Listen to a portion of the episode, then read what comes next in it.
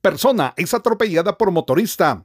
A la altura del kilómetro 131, jurisdicción del cantón Camanchac del municipio de Chichicastenango, Quiche, el conductor de una motocicleta atropelló a una persona que se conducía a pie por el sector. Bomberos municipales departamentales de la estación número 5 del referido lugar destacaron la unidad AD 159 para brindarle atención prehospitalaria, quien no pudo ser identificado debido a que se encontraba en aparente estado de ebriedad presentaba golpes y laceraciones en diferentes partes del cuerpo, por lo que fue estabilizado y trasladado a un centro asistencial privado en la cabecera departamental de Solola.